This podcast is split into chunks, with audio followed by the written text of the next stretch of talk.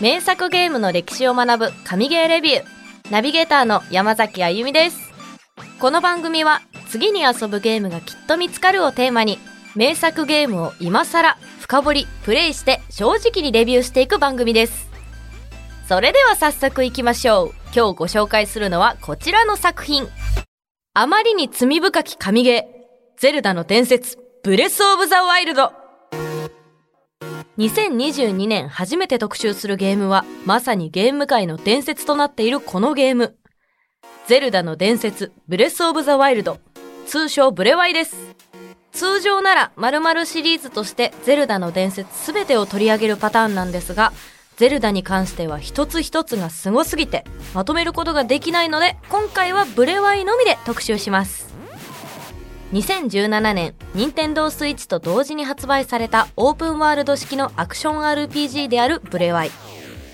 発売してから5年近く神ゲー中の神ゲーとして語り尽くされてきたこのゲーム。世界4大ゲームオブザイヤーの完全制覇。メタスコアでは歴代3番目のハイスコアである97点を記録。そして任天堂の決算情報によると2021年6月末時点で2470万本の販売しています。私山崎あゆみが未プレイということで今回すでにクリア済みのこの方をまたまたお呼びしました。この番組の作家さやかさんです。よろしくお願いします。よろしくお願いします。お願いします。ブレスオブザワイルド。あまりに神ゲーすぎて語り尽くされてしまった感がありますよね。いや本当にねこれ恥ずかしいなんかね恥ずかしい。このゲームを今更取り上げるのはかなり恥を忍んで感はあるね。あそうなんだ、うん、もうだって5年前だからねまあ、それ言ったらあのね、うん、なんだっけ第1回目のグランドセフトオートなんていつの作品って感じになっちゃうんだけど。確かに。でもあんまりにももう本当にあの名作だって言われ尽くされてしまったので、はい、何をこう話そうかなっていうのをちょっと迷いましたけどね。私がほら未プレイだからそうだね。私に対してやってみたくなるようなプロモーションをできれば。お願いします。はい。頑張ります。じゃあまず最初に聞きたいんですけど、はい今回さやかさんが書いてくれた最初のコピーあまりに罪深き神ゲー。もう一回言ってもらっていいですか？あまりに罪深き神ゲー。はい。これってどういう意味ですか？なんて言うんですかね。ゼルダをやってしまうと、はい、これ本当にあの多くの人がゼルダやっちゃうとその後オープンワールドつまんなく感じちゃうんですよ。えどういうことですか？ある意味完成し尽くされたあの本物のオープンワールドだったのでオープンワールドって基本的に一番面白い要素って自由度じゃないですか、はい、自由にどこにでも行けて自由なことをできるっていうのがあの他のゲームこのブレワイをやってから他のゲームやるとすごく窮屈に感じちゃうんですよね。そうなんだ。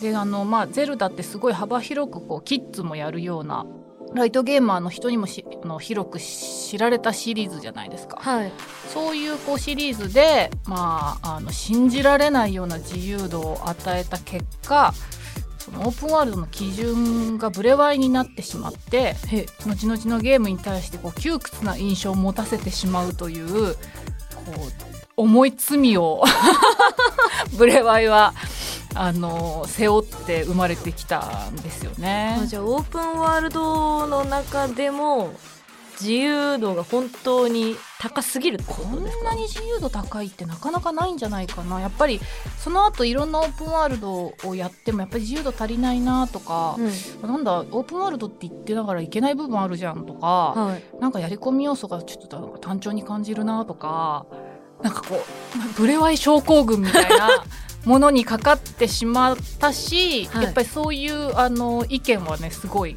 多く散見されるので、はい、罪だなと思いながらあのブレワイはやりましたね。あじゃあゲーマーの基準値上げまくっちゃったんですねブレワイ。でその後にやっぱりこのブレワイライクっていうのかなソウルライクじゃないですけど、はいはいはい、あのダークソウルの時のみたいなオープンワールドがやっぱりいっぱい出てきたんですよね。いいゲームが出るとやっぱりそれを真似してというか模倣して、うん、あの作るゲームが増えてくるので。はい。でまあ、あのソフト名は出さないんですけど、はい、なこれやんだったらゼルダやればいいじゃんっ ってなっちゃうんですよ。そうなんだ。ゼルダじゃん。もう全部だから何やってもゼルダじゃんってなっちゃうわけ。へえ。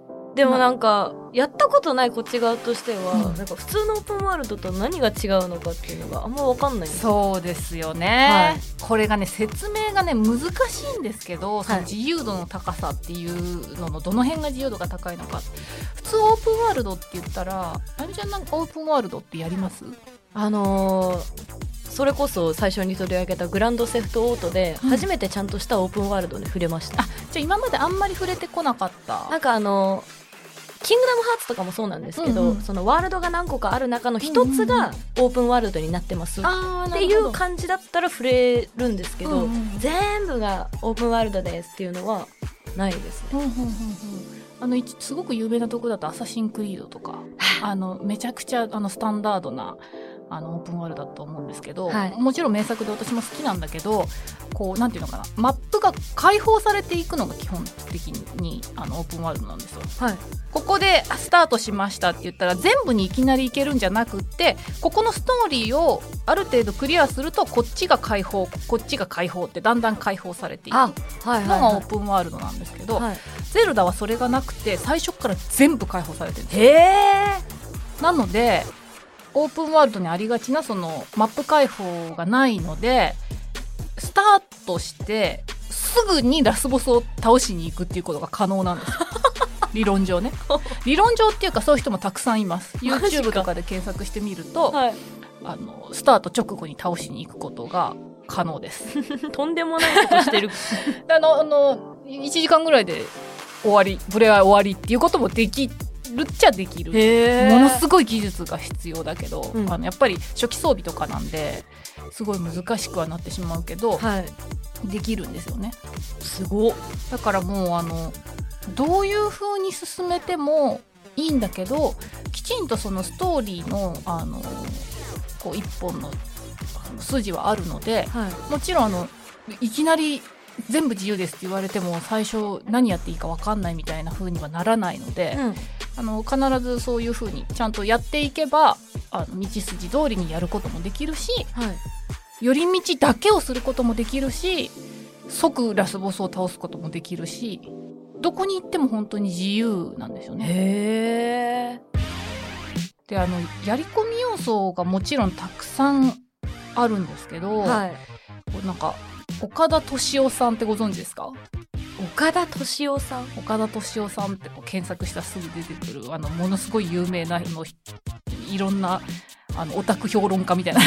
メガネかけてる人ですか？そうそうそうそう。あのー岡田敏夫さんゲームそんなに自分ではやらないらしいんだけどブレワイなんかドハマりしたらしくて。へえおっしゃってたんですけど、まあ、通常のゲームなら飽きてしまうつまらないと感じる部分が面白いと。へえ。ブレワイは。で例えばこうコログの実っていうコンプリート要素があるんですけどコログの実？そうあのーなんていうのかなバック拡張ってあるじゃないですか、はいはいはい。これしか持てないけどそれを手に入れるとバッグの持てる数が増えますみたいな。のに必要なアイテムなんだけど、はい。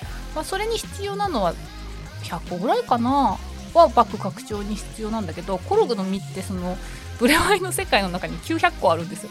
は？で100個でもう必要なくなるの？残りの800えなんで集め集める意味が？ないないないないないんだけど、はまあ相当の人はコログの実を全部集めようとするね。いへえ。一個一個がめちゃくちゃ面白いの。それを集める。そう。は。あのなんていうのかな。これね理由は分かんない。なんで他のゲームのコンプリート要素が飽きてブレワイは飽きずにできるのかが分からないんだけど私ゲーム作る人じゃないし、はいでも多分すごいき緻密なそういうこう計算がされてあのきちんとしたこう段階を踏まないと手に入れられないようなあの工夫がなされているからこそあの最後まで飽きずにできるんじゃないかな。コログの実だけじゃないんだけどはい。他にもたくさんコンプリート要素あるんだけど普通だったら途中で飽きちゃうものがやっぱり全部面白くできるっていうのがやっぱ他のオープンワールドとはちょっと一線を画してるところかなと思いますね。あそうなん全部面白いってなかなか難しいですもんね。全部面白い。ストーリーも面白くないわけじゃないんだよ、うん。ゼルダはやっぱりこうサイド要素というかやり込み要素は本当に天下一品だね。へえ。あー一生遊べるって思うもん。もうなんか当分もう一人でいいやみたいな。へえ。誰とも会わなくていいやみたいな。そんなに？私ゼルダって全然触れたことなかったんであ今まで。ゼルダ自体にね。ゼルダ自体です。あのスマブラに出てきてるキャラクターぐらいで、ゼルダが主人公じゃないからねそうなんですよ。知らなかった、あのうんゼルダは姫だからね。さすがにあのこうね、まあ、大きくなってきて知ったんですけど、うんうんうん最初ゼルダがリンクだと思ってて、うんうんうん名前が、よくありがちなやつだよね。そう。まあおキャラクター萌えするあゆみちゃん的にはもしかしたら厳しいかもしれないけど。あもう大丈夫ですって それだけじゃないですからゲームを私がプレイする理由は物語も重要ですからね。そうなんです。でまあそんな感じであのブレワイを今回特集するのに、はい。まあ、そのゲームシステムこれが面白いっていうのをいくら説明しても仕方ないと思いましても、もう語り尽くされてるので、うんなので一回クリアしても縛りプレイで何度も何度も再プレイすることができるので、はい。まあ、やるたびに新しい発見があるゲームっていう感じですね。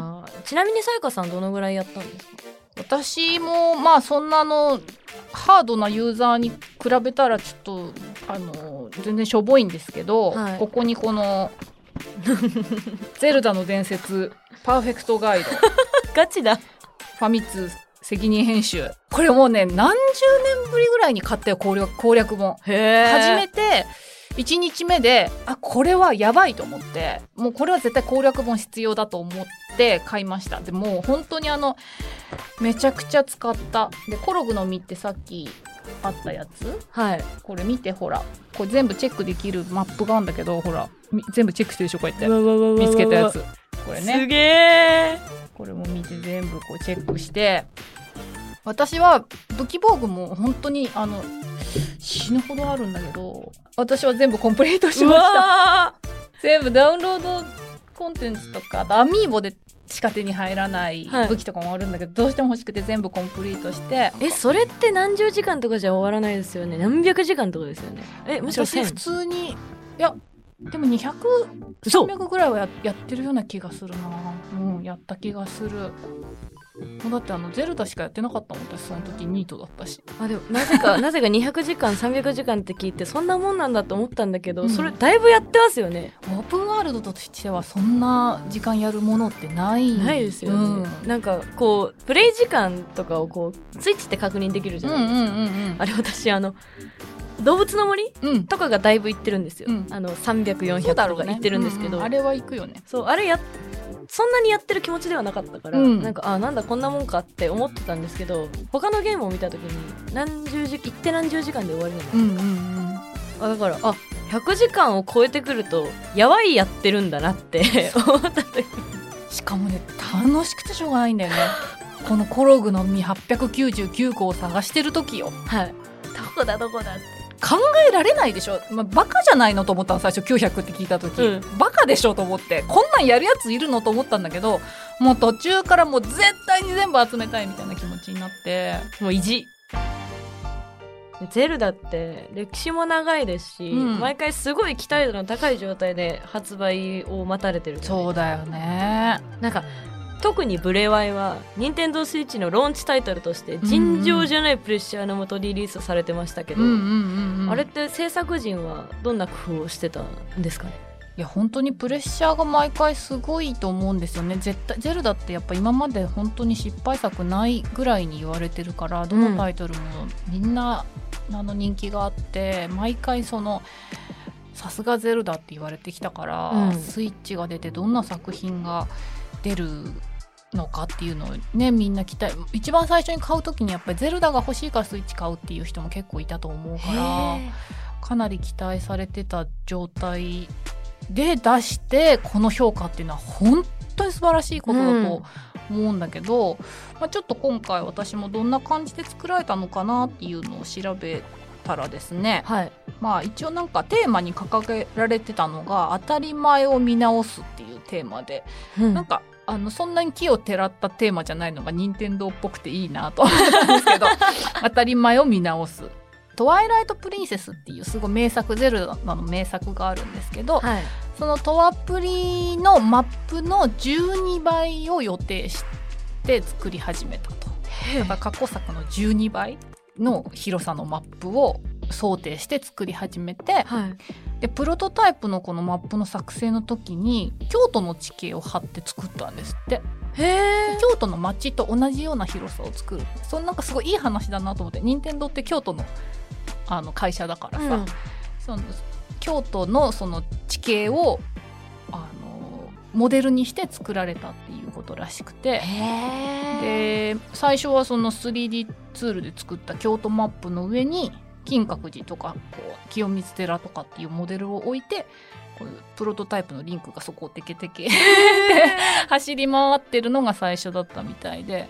でなぜかあの京都にあの城ないから、うん。城はそのラスボスの城なんだけどはい。そこに姫路城を置いて おリンクがこう忍者みたいにあっちこっちにうん。行って、まあ、姫路城は借りてきたんだろうね。はいはい。一応そのモデルとしてね。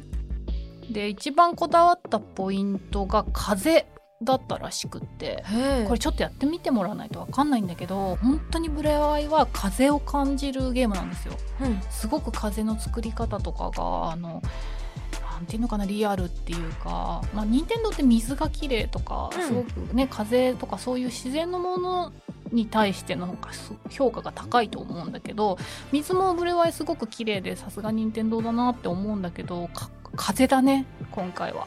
あのパラセールを使うんだけど風呂敷みたいなやつパッつって。へえ空を飛べるんだけどあのパラセールを使って移動することも風にこだわった理由の一つだろうねやっぱり。あ風でこう、うん、移動するから。であの弓で攻撃する時のその風によって影響を受ける空気抵抗そうそうそうそうそういうのもすごくあの感じるし風にこだわるとすごくねあの世界がこう生きてる感があるんだよね。うん。なんか動いてるっていうのかな。あのその世界がすごくリアルに存在する感っていうのが本当にあの出るんだなと思ってそれを調べて風にこだわったっていうのを見てあなるほどなって思った、すごっ。うん、風に注目するのってなかなかないですよね。うんうんうん。なんかそういうとこがすごく任天堂っぽいなと思うよね。美しい世界観を作るのにやっぱり水とか風とかっていうのにこだわるっていう。ってことですようんうんうんうんなんかそういうのすごく動物の森とかでも感じるよね。はいはいはい。確かにそうだ。ん。作り込み的にね、はい。うん、でその自由度に関しては祠の謎解きとかも、はい。ありとあらゆるその謎の解きの方法があってそれをこんな風にクリアしましたよっていうのをやっぱ YouTube のでいっぱい上げてるんだけど正規の方法っていうのは一応、まあ、あってはい。でもなんかこんなめちゃくちゃなクリアの仕方しましたよみたいなのいっぱいその方法があるんだけどはい。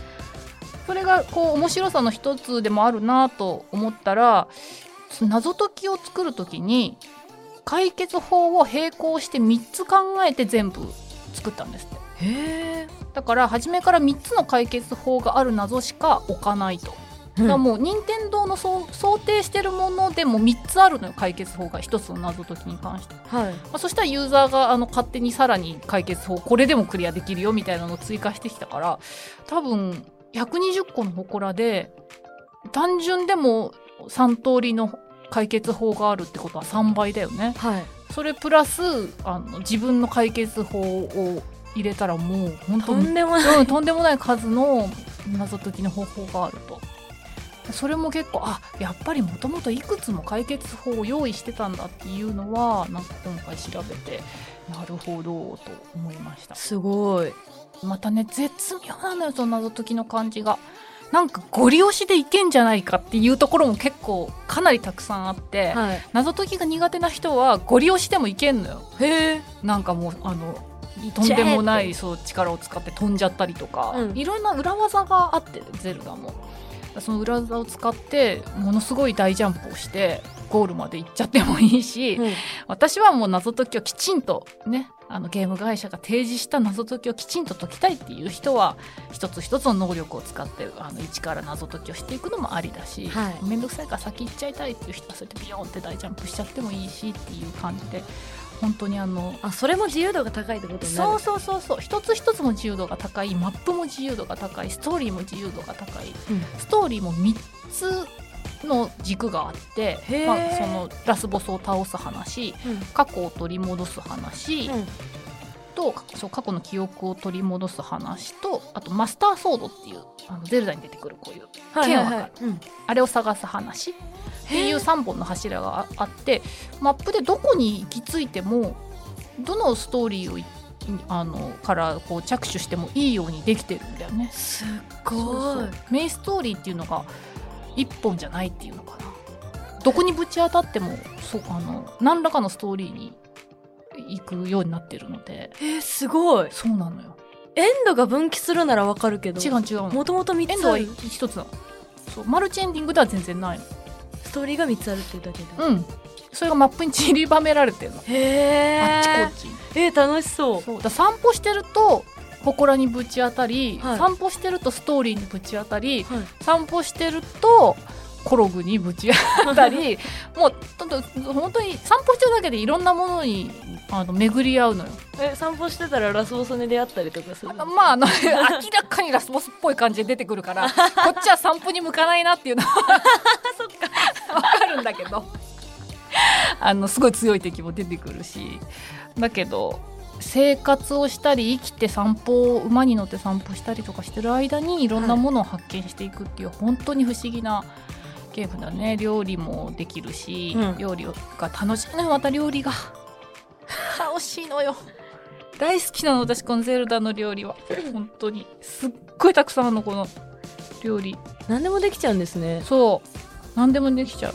料理作ってるだけで終わっちゃうこともある。嘘じゃんそうやって生活をしながらまああのいろんなものにを発見していくっていう楽しさがわあすごありますねそうゼルダって毎回そう期待されてるじゃないですか、うんうん。そのそれが期待以上のものを返してくれるともう素晴らしいですよね。いや本当だよ。期待されてないところからすごいの出すあのね前前にやった「アンダーテイル」とかもさ、うん何もない状態からすごいもの出すのもすごいと思うけど、うん期待されてるものって本当に大変だと思うからねプレッシャー半端ないですよねねだからなんかゼルダはまさに過去の実績からユーザーに絶対裏切らないという絶大な信頼を得たゲームでその通りだと思います。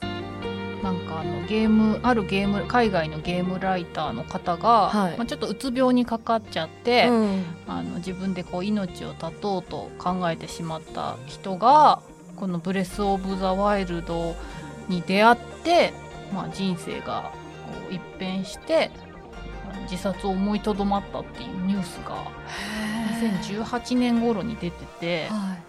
私ねすごいよくわかるなと思ったのこのニュース見て。あの、他のゲームももちろんそういう要素もあるとは思うんだけどブレワイってすごくそのそういうものに適してるなって思ったんだけど、うん。なんかねあの料理がうつ病にいいとかいう話をよく聞くんだけどあ,、はい。れって単純作業、うん。トントントンって切ったりとか。ですぐにあの出来上がりがこう達成感として、あの得られる。自分で作ったものがすぐこう完成品としてはい。得られるっていうのがなんかすごくうつ病にいいらしいんだけどゼルダは結構なんか料理の感覚に割と達成感が近くて単純作業ではあるのよ。コログ見つけたりなんだりするっていうのも。なんだけどそれを飽きずにできてすぐに達成感を得られてなんかこうあのあ自分でもできるんだとかそういう感情がすごく湧きやすいゲームだなっていうふうに思うんだよね。だからあー確かに、まあ、ゲームが全てとは言わないけどその、ね、心の病気とかにいいとは言わないけど、うん本当に行き詰まってる人がもしゲーム好きだったらそれで救われることって結構あるんじゃないかなってこのニュースを見て思いましたね。罪深きゲームなんて言いますけど。人の命救っいやってるん本当ですよ。でまたやっぱりそのね世界の美しさがはい。すごく自分の心を救ってくれたってこの海外のゲームレータライターの人ははい。言ってたみたいです。なんか眩しい光と草木が輝いていてゲームをプレイしてる時は呼吸していることを感じられゲームをプレイすればするほど心が治療されていく感覚に包まれていったと。すごくない？すごい。で私もそのあれ見た時にその言ってること分かりますもん、うんうん。この眩しい光とか。なんかさグラフィックはもちろんスイッチのああのクオリティなんでプレステ、ねファ今の5とかのグラフィックに比べたらっていうのもあるかもしれないけどすごく綺麗だよね絵本みたいなさ、うんすっごい綺麗です。うん。うんそう神秘的な方の、うんうんうんあーすごい。こういうとこ行きたいってなりうんうんまうん主人公が頑張っててそれに勇気づけられたとかそういう単純なことじゃないと思うんだよね、もううつ病ってさやっぱりそこまであの重くなっちゃうと、す、うん。なんかあいつも頑張ってるから俺も頑張ろうとかなれるんだったらそんなに元気を失ってないわけで、あいつが頑張ってるのになんで俺はってなるそうそうそうそうだよね。だからそんなことよりも多分コツコツやることだったり、ますよね風の吹いてる感じが感じられたりとか、うん。光が美しかったりとか、うん。なんかそういうものに癒されてやってるうちに知らない間にこう心が治療されてったってすごくいい話だなと思って、はい。い、やゲーム任天堂やっぱりすごいなって思いましたね。とまあこんな感じでね。はい。どうでしょう？ブレス・オブ・ワイルドやってみたくなりました？うんめちゃめちゃやりたくなりました。本当ですか？面白そうなんですもん、うんうん。そのオープンワールドってそんなあんま触れたこともないけど、うん。動画ちょっと見て、うん。で今日もお話聞いて、うん。あの心が浄化される感じ、うんうんうん。やりたいです。浄化されたい。意外と難しいよそしたら、うん、さやかさんに、ここどうしたらいいですか？って、すぐ聞きますから。今ここなんですけど、でも難易度も絶妙だから大丈夫あのレベルがないんですもんね。い。ない意外となんかね簡単なのかなゼルダってって思いながら私もちょっとそのぐらいの気持ちでやってたんだけど、ん意外と難しいけどダークソウルのロスリック騎士倒せたあゆみちゃんだったら大丈夫 じゃあもう、100人力ですわ。ぜひやってほしいと思いますというわけで、来週の放送では、ゼルダの伝説、ブレスオブザワイルドを実際にプレイした感想をレビューしていきます。このエピソードを聞いてのあなたの感想を Apple Podcast のレビューや Twitter でハッシュタグ神ゲーレビューをつけての投稿をお待ちしています。Spotify でお聞きの方は番組フォローを。フォローするだけで最新話が配信されると通知がいく。私たちはランキングに入る可能性が増える。ウィンウィンなので番組フォローをお忘れなく。そしてこの番組は Twitter や TikTok もやってます。Twitter では収録の時の写真やゲーム情報、TikTok ではゲームにまつわる雑学やゲームランキングを投稿しています。全部フォローしてくれると嬉しいです。お相手は山崎あゆみと作家の岡本さやかでした